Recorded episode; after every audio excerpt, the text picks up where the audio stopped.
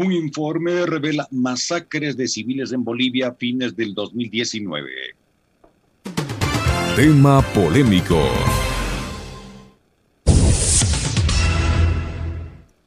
Un grupo de investigación convocado por la Comisión Interamericana de los Derechos Humanos reveló este martes que durante la convulsión social a fines del 2019 en Bolivia, fuerzas militares y policiales cometieron masacres contra civiles, incluyendo ejecuciones sumarias. El grupo interdisciplinario de expertos independientes de la Comisión Interamericana de los Derechos Humanos, que investigó esos incidentes, dio a conocer su informe en La Paz al presidente boliviano Luis Arce. Patricia Tapata, integrante del grupo, dijo que al menos 37 personas perdieron la vida en diversos lugares del país y centenares recibieron lesiones de consideración tanto físicas como psicológicas. La investigación abarcó desde fines del gobierno del izquierdista Evo Morales hasta el comienzo de su sucesora, la senadora derechista Yanine Áñez. Durante la gestión de la mandataria Yanine Áñez, se registraron dos hechos graves el 15 de noviembre en la localidad de Sacaba, cercana a la ciudad de Cochabamba, en el centro de Bolivia, y cuatro días después en la planta de gas de Sencata, en la ciudad de El Alto, vecina de La Paz. En este marco recordemos que existe una carta enviada y firmada por la entonces ministra de Gobierno, María Paula Romo, que con fecha 16 de noviembre del 2019 le confirma al ministro de Defensa del Estado Plurinacional de Bolivia, del gobierno de facto de Yanine Áñez, Luis Fernando López, el préstamo de material antidisturbios en virtud del principio de reciprocidad internacional, puntualiza la carta. Alexis Moncayo tiene la palabra sobre este tema en Pichincha Opina. 7 de la mañana con 10 minutos. Ojo con este, con este tema. Ah, quería cerrar el capítulo de Pablo Celi. Ojalá tanto el relajo que ocurre en el municipio de Quito como este escándalo que se dio a partir del juicio político contra Pablo Celi sean temas que ya los ecuatorianos vayamos enterrándolos en un cajón. En el caso de Celi ahora viene el proceso judicial y ahí hay que estar, este, ojo, ¿no? Ojo, todos los ecuatorianos vamos a estar pendientes de lo que ocurra con el proceso dentro de la justicia ordinaria en contra de Pablo Celi, por eso quería cerrar este capítulo citando aquello. Porque la votación unánime, eh, y esto se me pasó a comentarlo el día de ayer, la votación unánime en, en, el Pleno de la Asamblea, que contó con los votos de Creo, del Partido Social Cristiano, de Pachacuti y de la IDE, que antes se negaron a firmar las solicitudes de juicio político en contra de Celi, es decir, antes lo protegieron, sí llama la atención. Y ojalá ese canje de votos por la unanimidad no sea a cambio de la suerte de Pablo Celi en la justicia ordinaria. Por eso les digo, lo que pasa en los tribunales de justicia con Celi es algo que a los ecuatorianos nos debe mantener pendientes, pendientes, porque no va a ser que la votación, digamos, que le resulte, insisto, al propio gobierno, a quienes hoy están manejando todo el establishment en el Ecuador, al PCC, a Pachacutic, a la ID, le resulte más barato y más conveniente haberlo enjuiciado políticamente a Celi a que la justicia haga lo que tiene que hacer con él, porque será ahí además donde el testimonio de Celi termina involucrando a todos los que actuaron como sus cómplices, como sus encubridores, durante todo su paso por la Contraloría General del Estado.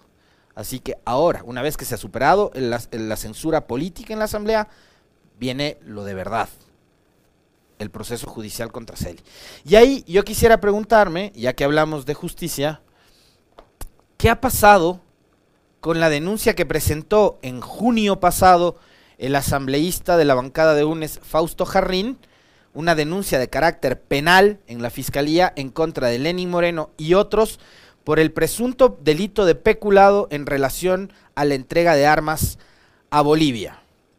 La nota que acaba de dar lectura el profe, que cita además una serie de informes y de documentación y datos que se originan en una investigación muy seria convocada por la Comisión Interamericana de Derechos Humanos, por la CIDH, que ha revelado que durante la convulsión social a fines del 2019 en Bolivia, las fuerzas militares y policiales de ese país cometieron masacres en contra de civiles, incluyendo ejecuciones sumarias. Algo bastante parecido a lo que determinó el informe para la verdad y la justicia elaborado por la doctora Sibel Martínez, por Juan Carlos Solines y por el doctor Zabalaegas, em, de los hechos que ocurrieran en Ecuador también en octubre del 2019. Ahí se habla de seis ejecuciones extrajudiciales. Acá hablamos de 37 asesinatos en Bolivia. Se habla incluso de actos de abuso sexual y una serie de delitos relacionados con la violación a los derechos humanos durante el golpe de Estado en contra de Evo Morales por la inconformidad de un grupo de de un sector político elitista de Bolivia, aupado además por la Organización de Estados Americanos liderada por Luis Almagro, que dijo que hubo fraude electoral en Bolivia, que solapó a los golpistas y que fue apoyada por, insisto, la OEA, que es, digamos, uno de los operadores que tiene en la región, la Secretaría de Estado de los Estados Unidos. Entonces, como ya no le querían más a Evo Morales en el poder, como ya no querían más al más en el poder, decidieron venir y poner a una impresentable, a una dictadorzuela como fue la señora Áñez, que ahora está clamando por justicia en el poder. E hizo lo que le dio la gana y cometió una serie de actos que van en contra de los derechos humanos, de los derechos civiles, y aquí están los resultados. Hay una investigación de la CIDH que determina que hubo un abuso excesivo por parte de las fuerzas militares y policiales durante esas protestas. Yo le citaba el hecho de que acá en Ecuador, a partir de esto, em, Fausto Jarrín ha presentado una denuncia ante la Fiscalía. Bueno, quisiera saber, y desde aquí le enviamos la pregunta formal a la Fiscalía, ¿cuánto ha avanzado en esta investigación? Y le pregunto cuánto ha avanzado en esta investigación, porque no sé si los compañeros en producción nos ayudan este, proyectando en la pantalla en los días anteriores circuló una carta, un oficio, con firma de la señora María Paula Romo, ministra de Gobierno de la República del Ecuador, con fecha 16 de noviembre del 2019, misiva dirigida al señor Luis Fernando López, ministro de Defensa del Estado Plurinacional de Bolivia,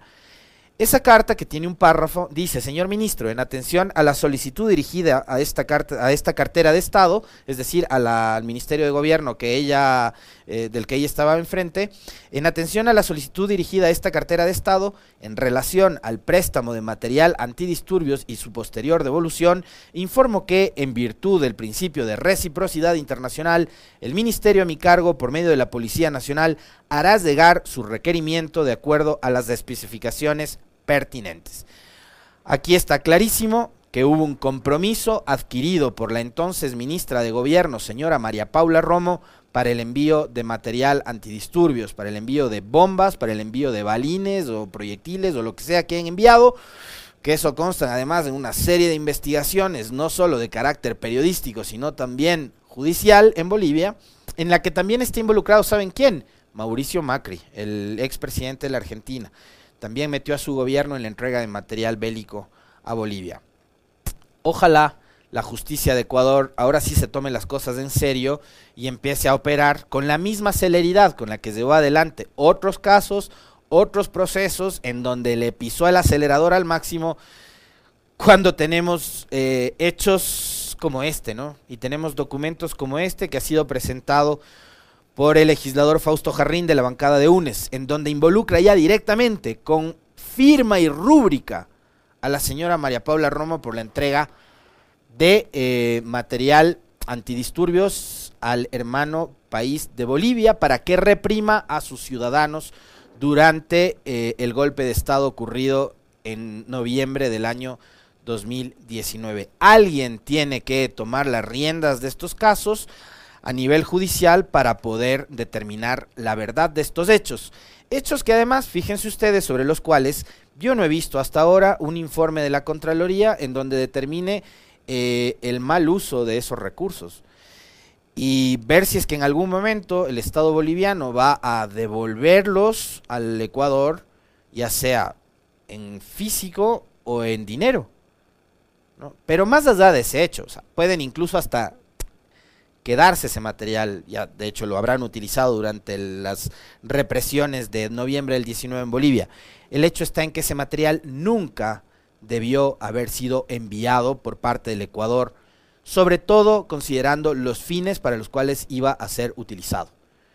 Pero acá está clarísimo que de parte del Estado ecuatoriano, que de parte del señor Macri, de parte del régimen de Áñez, y solapados, insisto, por toda una orquesta internacional liderada por Almagro, había la intención de, de defender regímenes represores, autoritarios y dictatoriales como el de la señora Áñez en Bolivia o como el de Lenín Moreno acá en Ecuador. Nosotros lo vivimos en octubre. Esta radio sintió la furia del gobierno de Moreno porque fue cerrada y fue procesada y enjuiciada de manera injusta por un gobierno que a todas luces violentó en contra de la libertad de expresión. Radio Pichincha sufrió el embate de un gobierno represor, de un gobierno represor que ayudó a otros regímenes con el mismo tinte que el de acá,